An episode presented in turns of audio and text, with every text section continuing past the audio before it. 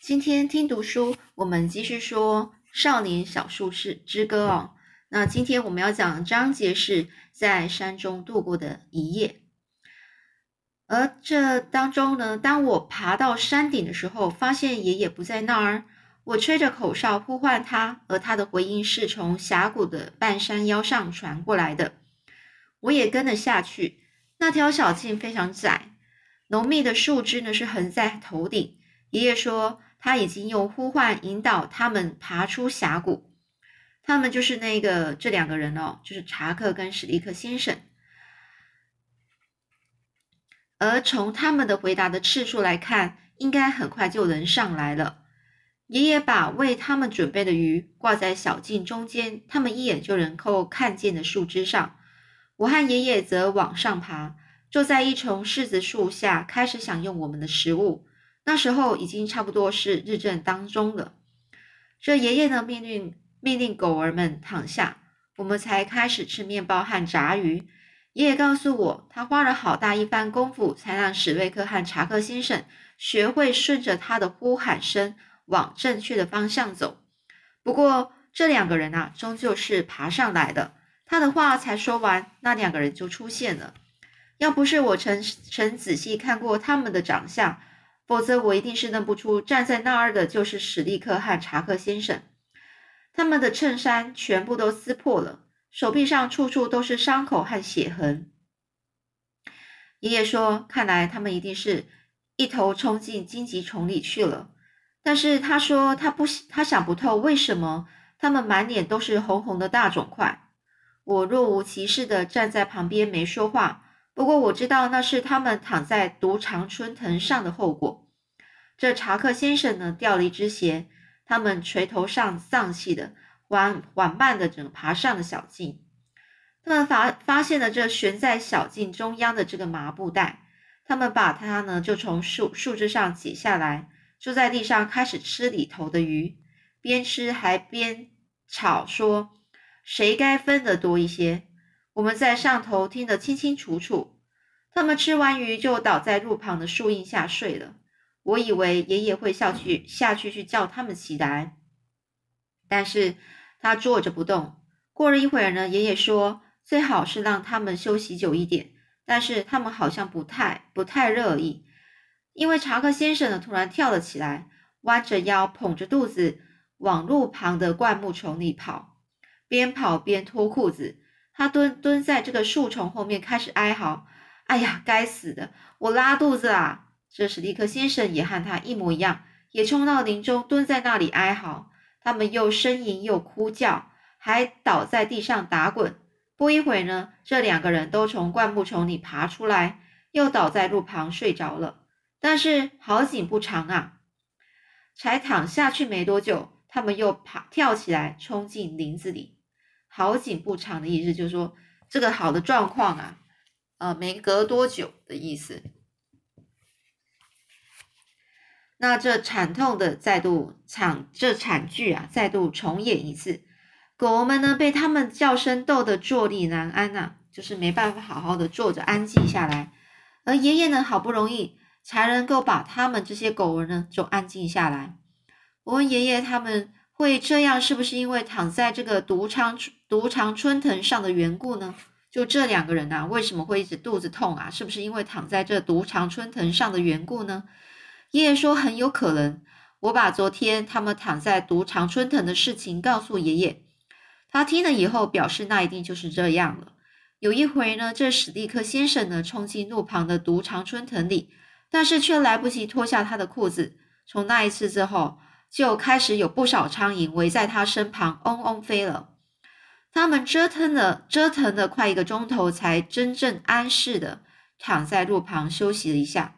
爷爷告诉我，他们一定是吃了什么不合肠胃的东西，才会这样闹肚子。爷爷走下小径呢，朝他们吹了一口，吹了一声口哨。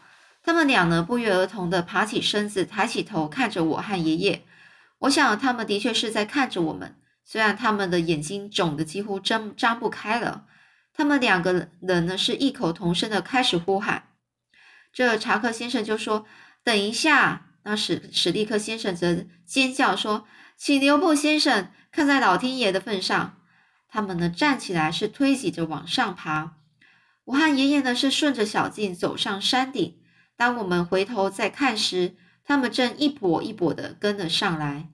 爷爷说：“既然他们都找到路，那我们就可以回家了。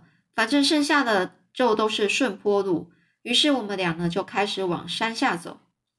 我和爷爷回到木屋时，夕阳已经西落了。我们和奶奶是坐在后廊上去等史蒂克和查克先生，直到两个钟头过去，夜幕低垂的时候，他们才回到空地。这查克先生的那只鞋呢也丢了，他似乎是一路踮着脚走来的。他们绕着木屋兜了一大圈，我讶异极了。我以为他们想要再见爷爷，但是他们似乎改变了主意。我问爷爷：“我还能不能留在留下那一块钱呢？”爷爷说：“我当然可以，因为我已经完成了我的工作。如果他们改变了心意，不想见他，那也跟我没有关系。”我接受了爷爷的解释。我跟着他们呢，是绕过木屋。当他们跨过踏脚木时，我挥着手向他们喊着：“再见，查克先生！再见，史蒂克先生！还要谢谢你们的一块钱，查克先生。哦，还要谢谢你的一块钱哦，是查克先生哦。”这查克先生转过身，就好像想要向我挥舞他的拳头，但是很不幸的，他滑了一跤，从踏脚木上跌进山涧里去。他跌下去时，还顺手抓了史蒂克先生一把，差点儿呢，也把史史蒂克先生也给拉下去。但是史蒂克先生马上恢复了平衡，安全的越过踏脚木，而史蒂克先生低下头去。骂这个查克先生是个王八羔子。这查克先生呢，则一边从山涧里爬出来，一边喃喃说道：“当他回到查查塔洛家，要是他回得去的话，他要把史蒂克先生给杀了。”我实在不明白他们为什么要一直吵个不停。他们的背影呢，逐渐在小径上消失。奶奶还想放狗去追他们，但是爷爷说已经够了。他说：“他觉得这两天的经历已经让他们得到教训了。”爷爷还说，他们两个人所以会吵架，一定是在请请我和爷爷为他们酿这个威士忌的事情上有了歧见、分歧哦，就是不一样的意见。我也认为呢，没有其他原因比这个更有可能的了。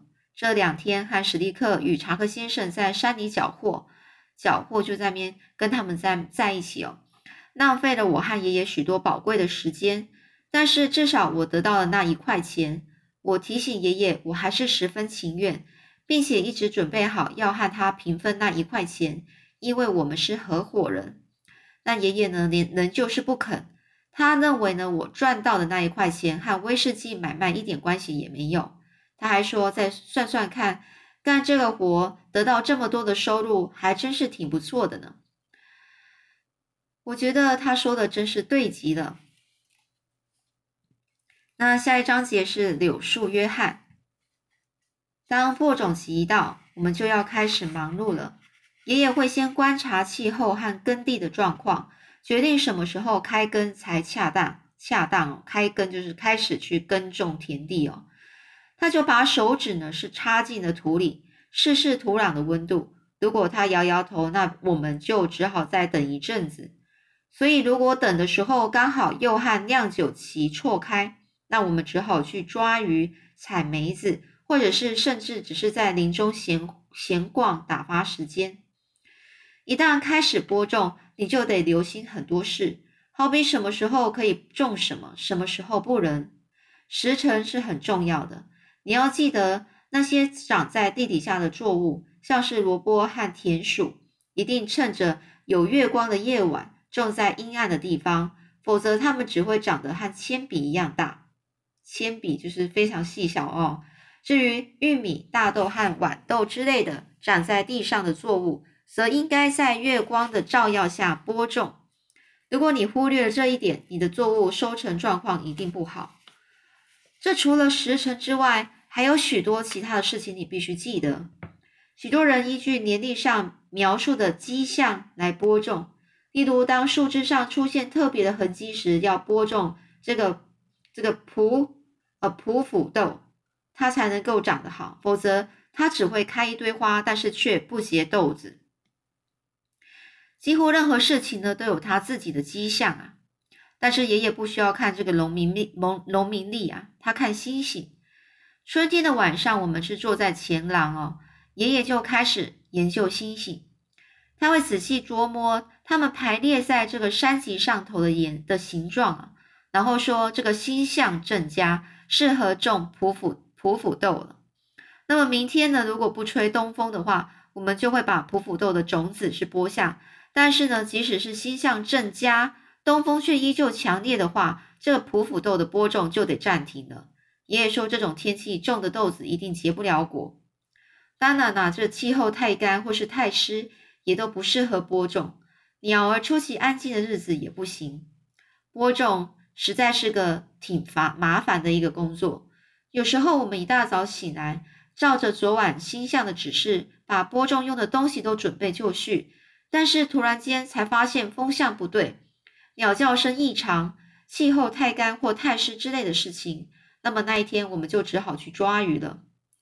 这个奶奶呢，一直很怀疑，有些迹象和爷爷抓鱼时的敏锐感觉之间到底有什么关系。爷爷则表示，这女人家啊，根本不懂这些复杂的事情。他说，女人呢，以为每件事情都是简简单单、一目了然。一目了然的意思就是说，一眼看了就非常的了解清楚了。但事实上根本不是如此啊。他认为女人在这些事情上根本帮不上忙，因为他们天生猜疑。爷爷还说，他曾经见过几个才一天大的女婴，就会用猜疑的眼光去看着他们的奶嘴，好像生怕这奶嘴有毒似的。一切都顺当的日子，我们大部分是用来种玉米，因为玉米是我们的主要作物，我们要靠它当食物，用它喂老山姆。更重要的，它是我们酿酒事业的命脉。哦，命脉的意思就是非常重要的事情哦。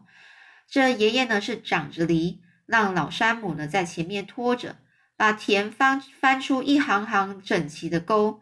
这活儿呢我是做不来。爷爷说我是个标准的扭曲式犁田手。